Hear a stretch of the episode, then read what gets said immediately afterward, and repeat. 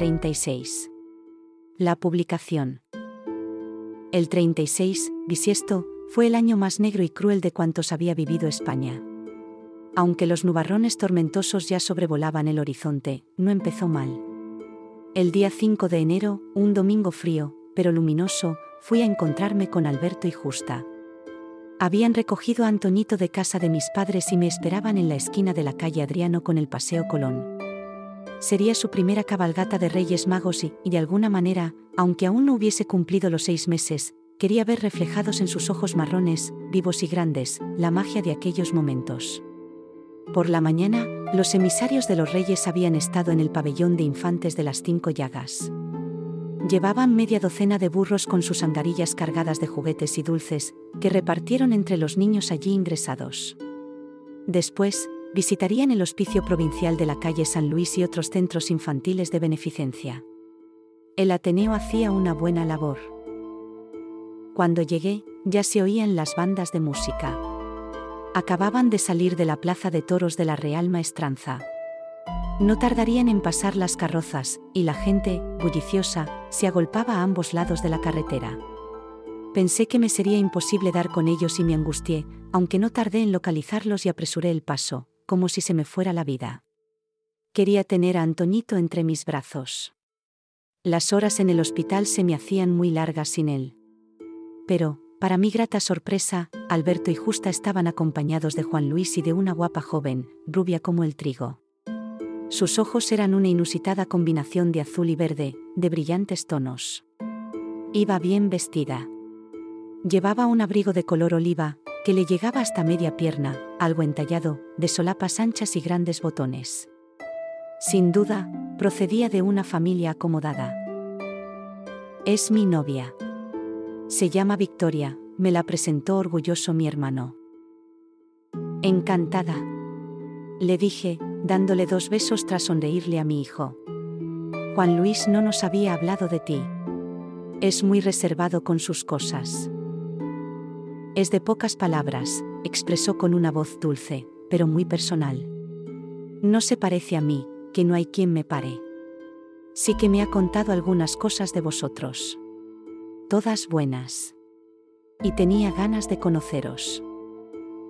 Me dijo madre que vendría y si he querido acercarme con ella. Vive en la calle Betis, explicó él, señalando hacia el puente. Su padre es tratante de sal. Qué bonito será despertarse y ver el Guadalquivir, manifesté sin saber qué decir y con ganas de coger a mi hijo. Lo es, aunque suframos las riadas. En la última, el agua llegó hasta la calle Castilla y nosotros nos tuvimos que subir a la azotea. Es maestra, intervino justa. Está en el Colegio José María del Campo, de Triana. He pasado alguna vez por la zona. Es un edificio impresionante de grandes ventanales. Si no hubiese sido matrona, habría estudiado magisterio. Creo en una escuela laica, comenté para ver cómo reaccionaba. Lo es, Consuelo, afirmó, llamándome por mi nombre. Tiene más de un siglo. Antes era el Colegio Reina Victoria. Damos clases a niños y niñas, aunque por separado, algo con lo que no estoy de acuerdo. Algunos tienen dificultades motoras. A pesar del analfabetismo que impera en nuestra ciudad, hay muchas ansias de aprender. Y, como tú, estoy a favor de una enseñanza laica y en igualdad, al igual que de una mejor formación de los maestros, pero no está siendo fácil en estos tiempos. Pese a su juventud, hablaba con gran madurez. Juan Luis le habría puesto al día de nuestros ideales y estaba claro que los compartía. Nos ha contado, interrumpió Alberto, que la observaba con atención, que también dan clases de mecanografía, piano, encaje y blondas, carpintería, repujado de metal y cerámica. Ahí me hubiese gustado ir antes de trabajar en la fábrica de vidrio. Tenemos también, añadió, un comedor escolar gratis para los alumnos más necesitados. Con el estómago lleno se aprende mejor. Y no soy nada entusiasta de los monótonos coros infantiles recitando lecciones de memoria, sino de la participación. Además, a la hora de la ciencia, los llevo al campo o a alguna granja. a mi padre le hubiese gustado charlar con ella del proyecto educativo de la Segunda República, que elevó magisterio a la categoría universitaria e intentó dignificar la profesión, dando mejores salarios a los maestros. Por su edad, que no sobrepasaría los 22, Victoria debería haber hecho el bachillerato antes de matricularse en la escuela normal, donde se enseñaba pedagogía y se daba un último curso práctico pagado. Era una joven culta, con las ideas claras. Juan Luis la oía ensimismado, mezcla de ternura y admiración. Jamás había visto así al bruto de mi hermano. A mí me dio la impresión de que la conocía de toda la vida. En ese momento, Antonito movió sus manos hacia mí para que lo cogiera y justa enseguida me lo dio. Mi cuñada no conseguía quedarse embarazada y su único sobrino significaba un gran consuelo. Lo abrazaba y apretujaba con una enorme ternura. No habíamos querido bautizarlo, pero ella y mi hermano hubiesen sido los mejores padrinos. Es un niño precioso, dijo Victoria. A ver si vienes a casa y nos conoces a todos, le pedí. No pudimos charlar mucho más, porque llegaron las primeras carrozas y mi niño empezó a lloriquear. Parece que se ha asustado al oír los tambores y ver a los pajes pintados de negro, observó justa riéndose. Cuando el rey Melchor apareció sentado en su trono, arrojando cientos de caramelos con ambas manos, se armó un gran alboroto. Hasta Alberto, por lo general de gesto serio, se agachaba para recogerlos del suelo y meterlos en los grandes bolsillos de su pelliza. Marido, que así no vas a ver ninguna, le advirtió Justa. La tarde se llenó de papel de plata, tules y purpurina. Imagino que hasta las aguas del río se agitarían con la emoción de tantos pequeñuelos al paso de la comitiva. A Antonito, más que las carrozas, le atraían las mulas y los bueyes, que tiraban de ellas, o los caballos sobre los que se montaban los soldados. Me despedí de Victoria con una buena sensación. Al día siguiente, por parte de la familia y de Cecilio y Evaristo, sus tíos adoptivos, los reyes le trajeron a mi pequeño unos patucos, pañales, un pelele, jabón de glicerina y colonia fresca con olor a vainilla y talco. Claro que una vez más, él tenía sus propios gustos, y a lo único que prestó atención fue al colorido perrito de trapo que mi cuñada le había traído de Pedro Roldán. En cuanto pudiera leer, le compraría unos cuadernos de las aventuras maravillosas de Pipo y Pipa. Aún conservaba el de la isla embrujada, que me habían regalado mis padres a los diez años. Pero los Reyes Magos traían algo más bajo el brazo. No sin polémica, el día 7 se firmó el decreto de disolución de las Cortes y la convocatoria de elecciones para el 16 de febrero. Alcalá Zamora, presidente de la República, se había visto obligado por los casos de corrupción de los radicales, la salida de Gil Robles del gobierno y la fragilidad y fracaso de los gobiernos provisionales, el último de Portela Valladares, que siguió en funciones. En realidad, Zamora, como él mismo proclamaba, quería liderar un partido centrista que tapaciguara el impulso de una guerra civil. No confiaba en la coalición de izquierdas, porque querían implantar el comunismo del proletariado ni en las derechas, cuyo objetivo era reformar arbitrariamente la Constitución o derogarla. Vaticinaba, no sin razón, una contienda a nivel nacional. La campaña, que se presentó frenética, empezó unos días más tarde, el 13 de enero y duraría un mes. Ya en sus comienzos, en mis idas y venidas al hospital, fui testigo de la enorme agitación de los sevillanos ante aquellos cruciales comicios. En la zona centro de la ciudad, la pega de carteles era frenética y los disturbios se multiplicaban por parte de las milicias de las distintas ideologías. Se anunciaban mítines en teatros, cines, locales sociales, aunque se improvisaban de igual manera en plazas, esquinas o esplanadas. Los unos intentaban boicotear los de los otros. A mediados de enero, mi padre bajó a vernos antes de cenar con un par de periódicos en las manos.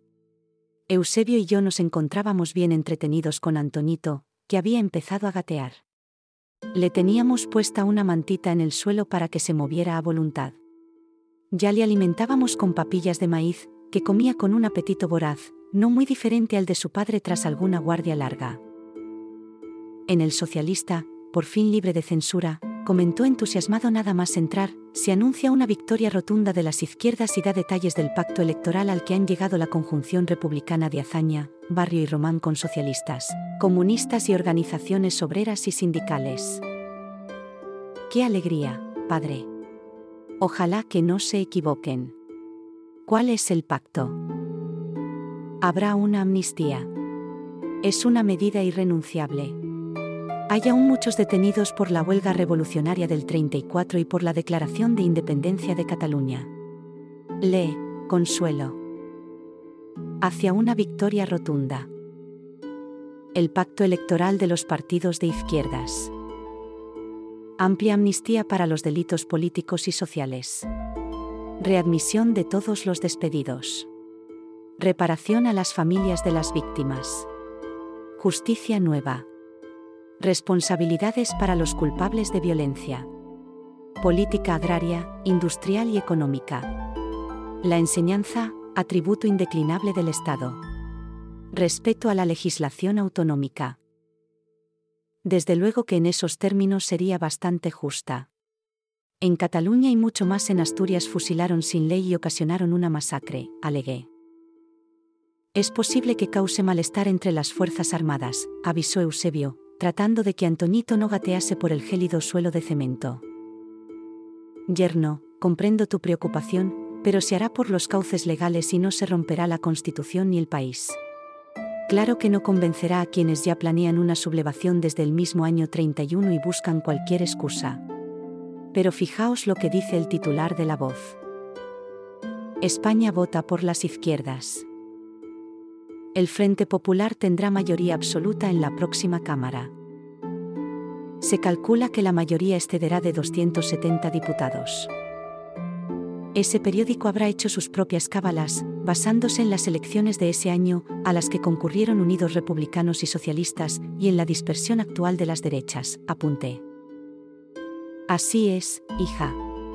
Las fuerzas contrarrevolucionarias no están unificadas como el Frente Popular. Los personalismos pesan más que la perniciosa ideología que comparten. No hay nada más que pensar en Gil y Robles, Calvo Sotelo o José Antonio Primo de Rivera. Todos son iguales, me lamenté. Si piensan que van a perder, intentarán impedirlo, y, si ganan las izquierdas, acusarán al gobierno de fraudulento o ilegítimo. Se creen que España es suya. Al menos en la primera vuelta, respondió mi padre, que es donde se espera que saquemos la mayoría absoluta, ese fraude es imposible, porque los gobernadores civiles, nombrados por el gobierno de Lerrox, son los que inspeccionan el proceso electoral. Y no creo que se les pueda tachar de revolucionarios. Es muy positivo que esta vez no haya campaña abstencionista de la CNT, comenté. De todas formas, la que ha llegado a acuerdos es la rama más moderada. Enriqueta, amiga de Ángel Pestaña, dice que este antiguo alpargatero de León se enfrentó a Lenin en un viaje que hizo a Rusia, al segundo Congreso de la Internacional Comunista y, tras su informe, ni el PSOE ni la CNT se adhirieron a él. Entonces oímos la voz de mi madre, sube. Que la cena está preparada. Seguro que intuía de lo que hablábamos. Voy, Julia.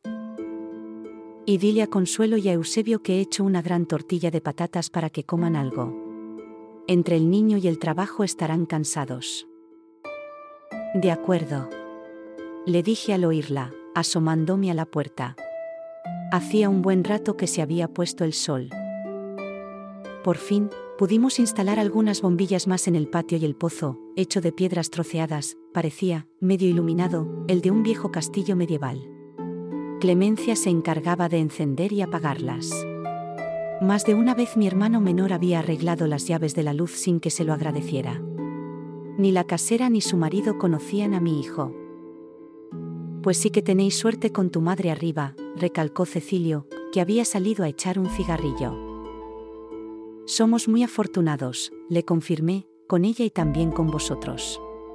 Él y Evaristo llevaban más de 15 años juntos. Les tenía mucho cariño. Al entrar, vimos a Juan Luis, que como sabía que no íbamos a caber en la camilla, se llevó el plato al sofá. Que el niño no se acerque a la mesa. Está encendida la copa, advirtió mi madre. Antes de sentarme, eché un poco de alucema en las brasas al cisco picón, que inundó de inmediato la sala de un olor parecido a la lavanda. ¿Cómo está Victoria? Pregunté a Juan Luis. Hoy estaban los niños especialmente inquietos y ha tenido que aplicarse bien, pero contenta. Cree que la agitación política está causando mella en las familias. Mi madre, que se había sentado con nosotros, algo raro en ella, supo el curso que iba a tomar la conversación e intentó desviarla. A ver cuándo la traes. Uno de estos días, le respondió él con la boca llena. Se había preparado media boba de pan con un trozo de tortilla. Pero en cuanto acabamos de cenar, Eusebio le dijo, Cuñado, tengo interés en saber cómo es que los comunistas están en el pacto. Nos lo preguntamos en el cuartel. Estamos más por ir contra los fascistas y formar frentes populares con la pequeña izquierda burguesa, pero no tenemos nada que ver con Rusia si es lo que os preocupa, le contestó. Aunque no sabemos qué deparará el futuro. Se están dando muchos choques entre las distintas fuerzas obreras y los falangistas, cedistas y monárquicos, que parecen bien entrenados. Ya ha habido algunos heridos e incluso muertos. En el cuartel se nos está previniendo de una auténtica guerra callejera tanto antes como después de las elecciones. Hijo, le pidió mi madre a Juan Luis. No se te ocurra participar en esas reyertas. Sí, le instó Eusebio. No me gustaría encontrarme contigo en los disturbios. Eso mismo me dice Victoria. Seré prudente, pero los falangistas nos oliviantan e intentan boicotear nuestras reuniones. Cada vez son más. Esto se va a convertir en una guerra civil, dijo ella asustada. Esperemos que no, tranquilizó Eusebio, aunque en el cuerpo estamos preocupados porque, de hecho, existe esa amenaza.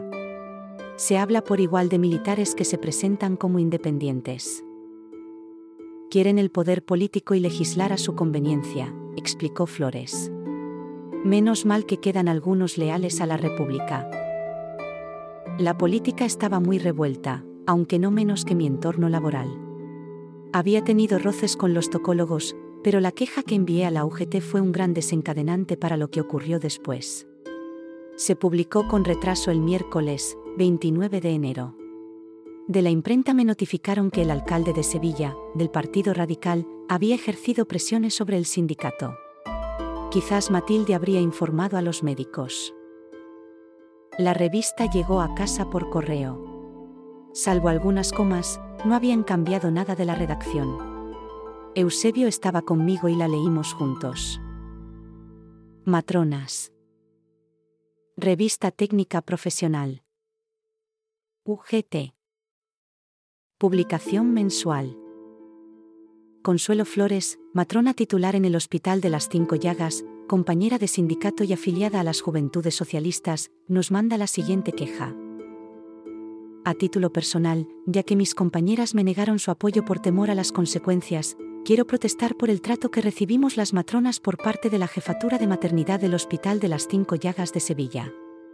Se ha colocado en una posición de intransigencia que bien podría denominarse de tiranía prohíbe la comunicación entre nosotras, se nos niega el permiso prescriptivo, se nos amenaza con el despido cuando caemos enfermas e incluso se nos impone suspensiones de sueldo por insignificancias.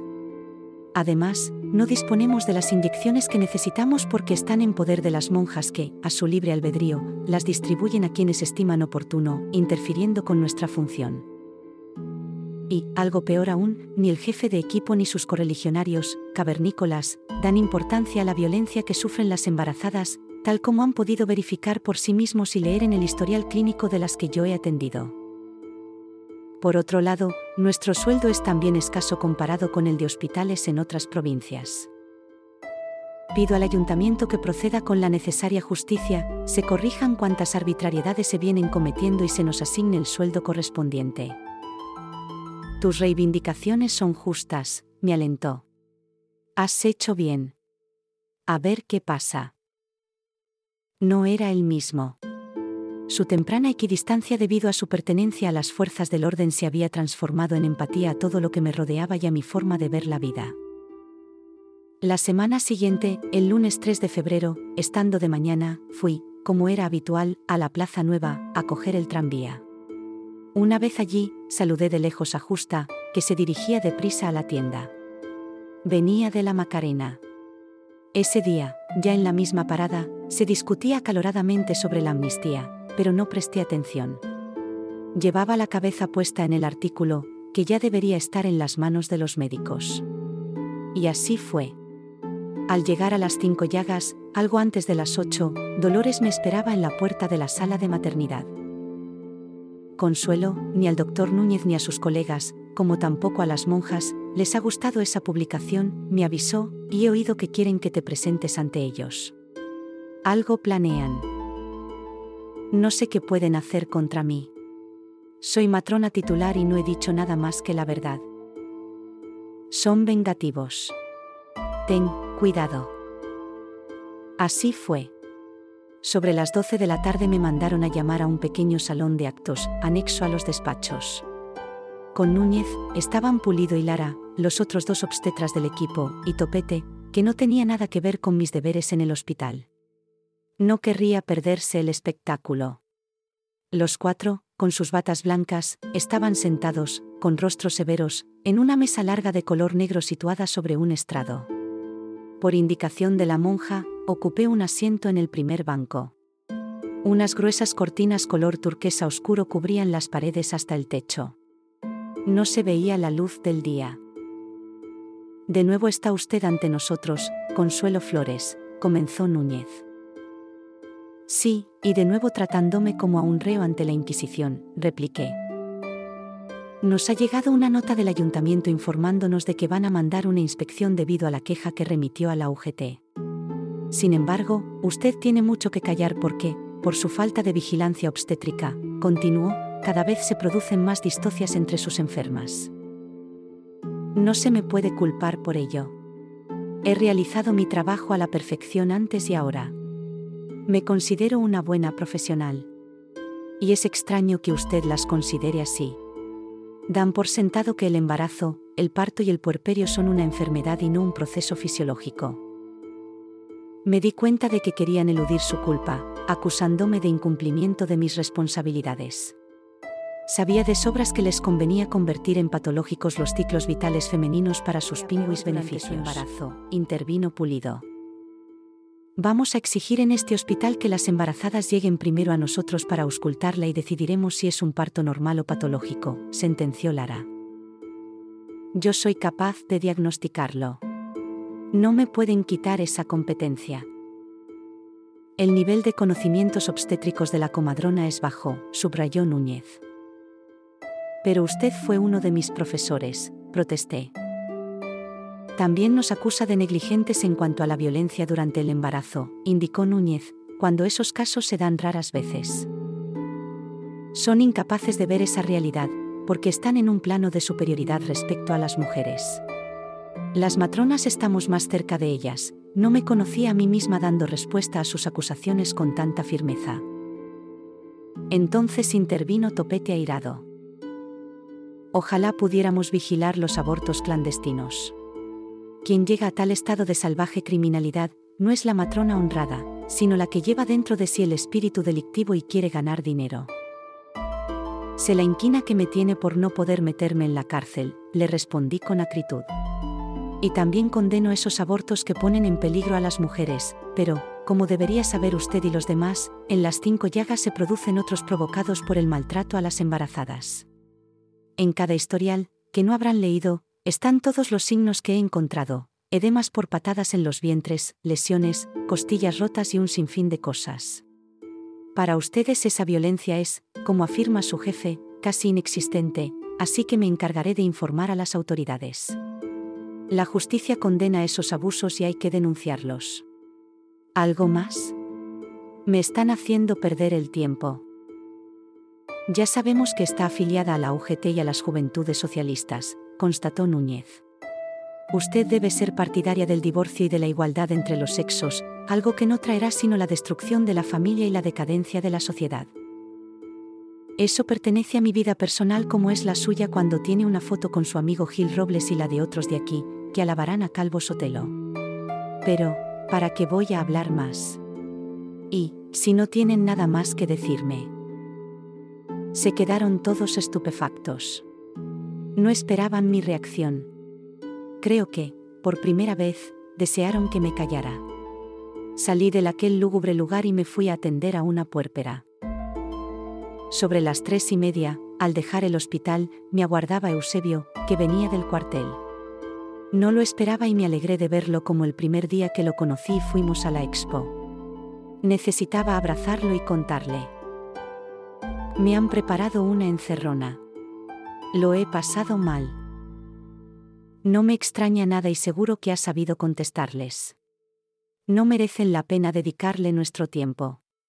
Procura relajarte y pensar en otra cosa, me pidió, tomándome fuerte de la mano. Vamos a comer algo en el bar Plata de siempre. A Evaristo y a Cecilio no les importará tener un rato más a Antoñito. Cuando terminamos de almorzar, ya más tranquila, decidimos volver a casa caminando. Al llegar a la Alameda de Hércules, vimos carteles pegados en las farolas y hasta en los árboles. Desde el paseo central por el que íbamos, observamos a la derecha que los muros de la Casa de las Sirenas y de las viviendas adyacentes estaban casi empapelados, aunque nada comparable con los que nos encontramos, de camino a Sierpes. En la populosa calle Amor de Dios, los mensajes electorales adornaban, por decirlo de alguna manera, negocios como la droguería, el estanco, la pensión, el colegio, la tienda de comestibles o la papelería.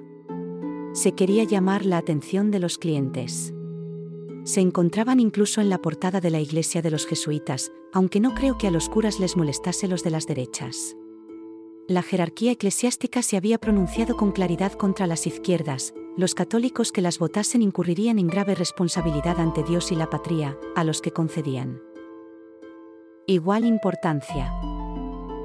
Algunos transeúntes se paraban a leer las misivas, otros las miraban de reojo sin mayor preocupación.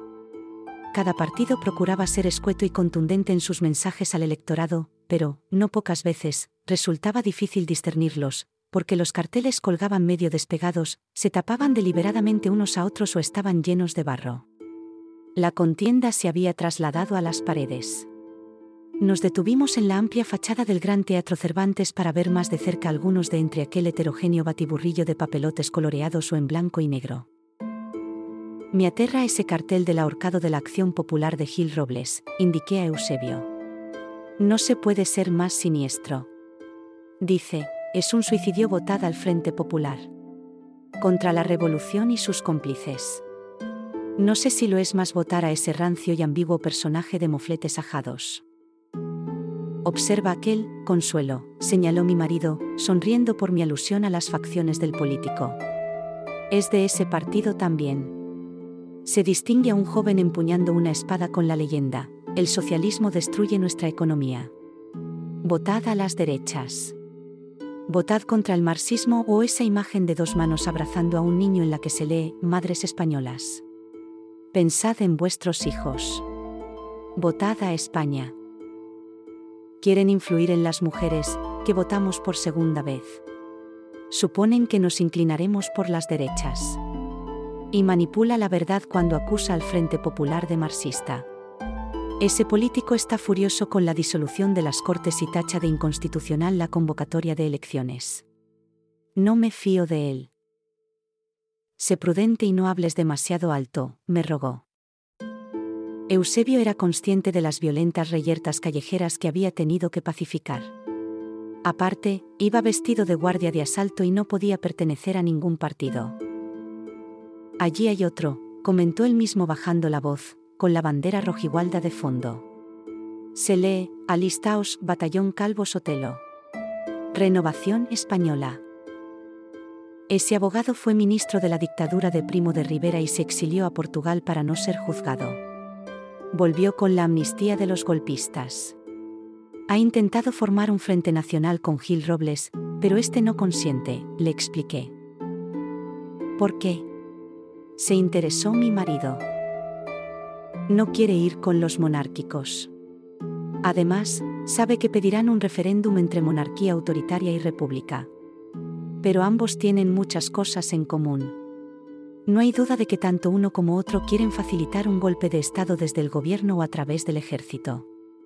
Calvo Sotelo prefiere ser militarista que masón y no andará con contemplaciones, como ha dicho. La RE está vinculada a la falange de José Antonio Primo de Rivera contribuye a ella con el pago de un subsidio mensual. como a Gil Robles, lo he visto en los rotativos. Me perturba la mirada oscura de ese hombre. Ahí hay un cartel de los falangistas con tres jóvenes en postura marcial. Levantan los brazos derechos y tienen el símbolo del yugo y las flechas entre ellos. En España amanece. Arriba España, dice. He podido comprobar que son muy violentos. En sus discursos, José Antonio Primo de Rivera, su caudillo, clama que no es ni de izquierda ni de derecha, y que asaltará el poder si ganan los enemigos de España y de la Iglesia. Detrás de su aspecto pulcro, de cabello repeinado con brillantina, hay algo que da miedo también. Quiere convertirse en el representante del fascismo en España. Ha aparecido en alguna revista del ejército entrevistándose con Franco, el jefe del Estado Mayor, confirmó él. No creo que planearan nada bueno. Las izquierdas no se anuncian de forma tan desafiante, manifesté. Enfatizan mucho la amnistía. Observa el cartel del Partido Comunista con una madre con su hijo y un voto en la mano. Dice, por devolver a sus familias a los 30.000 presos. Por llevar el pan a los hogares de los parados y de los represaliados. Votad al Frente Popular. En ese otro, hay asimismo una mujer con un niño pequeño muy triste delante de una urna y un preso entre rejas y pide igualmente el voto por el Frente Popular. También apelan a las mujeres. Es cierto. Parece que somos cruciales en este proceso, al menos en cuanto a las votaciones, admití. Eusebio se dio cuenta de que me acordaba de lo sucedido en las cinco llagas y continuó de seguido. Allí hay un cartel de la CNT y la FAE, indicó. Las fuerzas de seguridad hemos tenido tantos encontronazos con ellos que se me hace raro que estén participando. Pero no se reprimen cuando piden, camarada. Vota y lucha por la revolución. Mira ese cartel, expresé, con un sol surgiendo de entre las nubes y las imágenes de varios trabajadores. Se pide ampliamente, vota al PSOE. Es alentador. La verdad es que ha sido difícil que sus dirigentes se pusieran de acuerdo. El paso lento del tranvía nos recordó que era hora de volver a casa. La caminata y la charla me habían despejado algo, pero me encontraba inquieta. Una vez que mi queja vio la luz, el ayuntamiento no tardó en mandar a un inspector que me interrogó a mí y a las otras matronas y se entrevistó con los tocólogos. Tomó muchas notas y se marchó sin decir nada. Durante los siguientes días, observé que los médicos estaban muy relajados y me temí algo. Y así fue, el viernes 8 de febrero, recibí un telegrama antes de entrar en el turno de tarde. Me hallaba sola con Antonito y no quise leerlo con él en brazos. Evaristo, que había puesto a secar uno de sus cuadros, vio llegar al repartidor y se acercó. He visto tu cara de disgusto, vecina. No me atrevo a abrirlo y menos con el niño en brazos. Anda, entremos en mi casa y yo lo miro, me animó. Ellos lo sabían todo de mí. Cecilio está vendiendo sus colonias. Así lo hice. El salón parecía una especie de museo con tantos cuadros. Como ya has imaginado, prosiguió, es del ayuntamiento. Lo voy a leer poco a poco para evitar sobresaltos, dijo con una sonrisa que lograba darme confianza. Fomentad los servicios del Estado. Al utilizar el telégrafo. Fomentáis recursos al Tesoro y hacéis obra nacional. Vista la documentación adjuntada por el inspector que hizo acto de presencia en el Hospital de las Cinco Llagas, la Junta Sancionadora del Ayuntamiento de Sevilla ha acordado la suspensión de empleo y sueldo por tres meses de la matrona titular Consuelo Flores Martínez, comenzando hoy día 8 de febrero y hasta el 7 de mayo, en el mismo turno de tarde, por negligencia, calumnias e injurias. Puede interponer el recurso pertinente ante las autoridades civiles en un plazo de 15 días. Clamó él. Una ignominia. En lugar de apercibirles a ellos, me suspenden a mí de empleo y sueldo. ¿Por qué no hablas con el abogado de la UGT? Me aconsejó. ¿Tú crees que servirá de algo? A ver qué hago. De momento, aprovecharé para disfrutar de mi hijo y acompañar a mi padre a algún mitin del Frente Popular. Te digo en confidencia que quiere ocupar un puesto de edil en el ayuntamiento. Me imagino que doña Julia no sabrá nada. No. Se asusta mucho y no le quito razón con los altercados que hay. Por la tarde subí a hablar con mis padres. Ya no podía ocultárselo más porque me verían por allí inactiva. No está todo perdido, me dijo Flores. Si ganamos, el nuevo gobernador civil restituirá en el consistorio a los concejales elegidos en 1931 y revocará esa absurda suspensión de sueldo. El 14 de febrero, pese a la enorme preocupación de mi madre, Flores, Alberto, Juan Luis y yo acudimos a un mitin del Frente Popular en el Frontón Betis, situado en el barrio del Porvenir, en los terrenos del Patronato Obrero. El tranvía, que venía abarrotado, nos había dejado en el Parque de María Luisa. En la puerta se nos unió Horacio Hermoso y otro compañero de mi padre. Cuando llegamos, había pasquines por el suelo y pancartas de la intervención que, dos días antes, Gil Robles mantuvo allí mismo y en el teatro de exposición. Se leían los eslóganes que se habrían coreado, hay que acabar con el marxismo y la lucha de clase. Mientras el crucifijo en la escuela constituya un delito, no existirá la tranquilidad. Fuera la masonería. Votad por vuestros hijos y por el porvenir de la patria. Por España y nada más que por España. Están obsesionados con los masones y los marxistas. Llegan hasta el paroxismo, argumentó mi padre. Aquel día vino Mata por Izquierda Republicana, Estrada por el PSOE y Mije por el PC.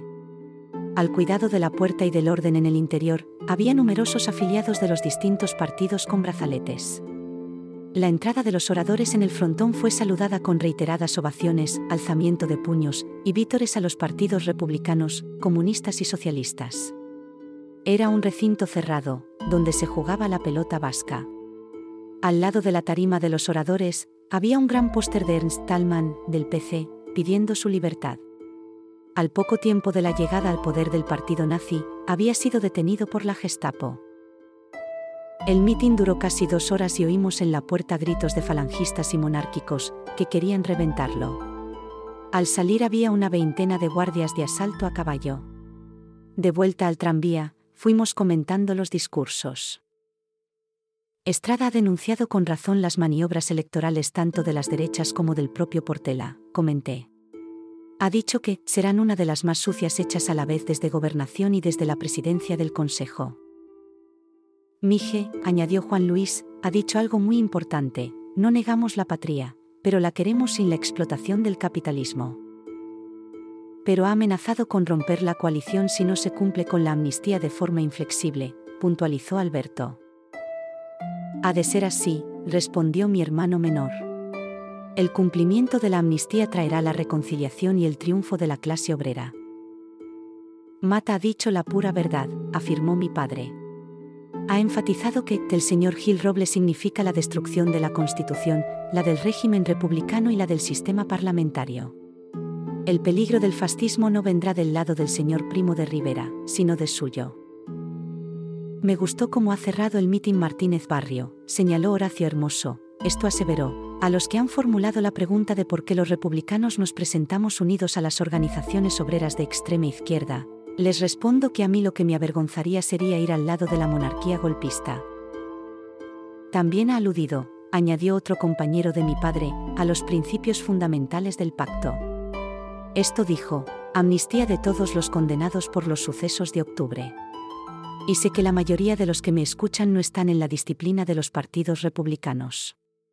No me importa, cuando veo caminar a los hombres en pos de un ideal de progreso, aunque no pueda seguirles a un mismo paso, siento alientos y esperanzas.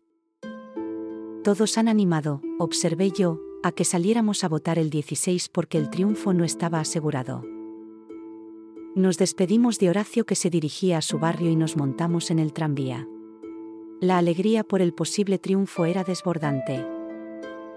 Y así, con Sevilla siendo un hervidero de pasquines, octavillas, de carteles encalados o tirados rotos por las aceras, con actos violentos y tiroteos en las calles, llegó la víspera del domingo, día 16 de febrero.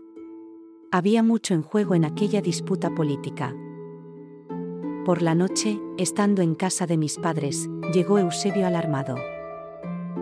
Cuando vayáis a votar, tened mucho cuidado, alertó. Se nos ha urgido al cuerpo de la Guardia Civil y de asalto que custodiemos el orden público mañana. Se esperan muchos disturbios. También se nos advierte de que hay en marcha un claro proceso de militarización, con malos augurios. La apelación a la violencia no era necesario buscarla. Se encontraba de camino. Aquel ruido de sables era como una bola de nieve que iba aumentando de tamaño. Crecía a través de rumores, conversaciones de cafetería, órdenes dichas o desmentidas desde las instalaciones militares, acciones anuladas en el último momento o desbaratadas por la acción gubernamental se sembraba la semilla del golpe, aguardando el instante propicio para que fructificara. Pero me dormí esperanzada en que el cambio era posible.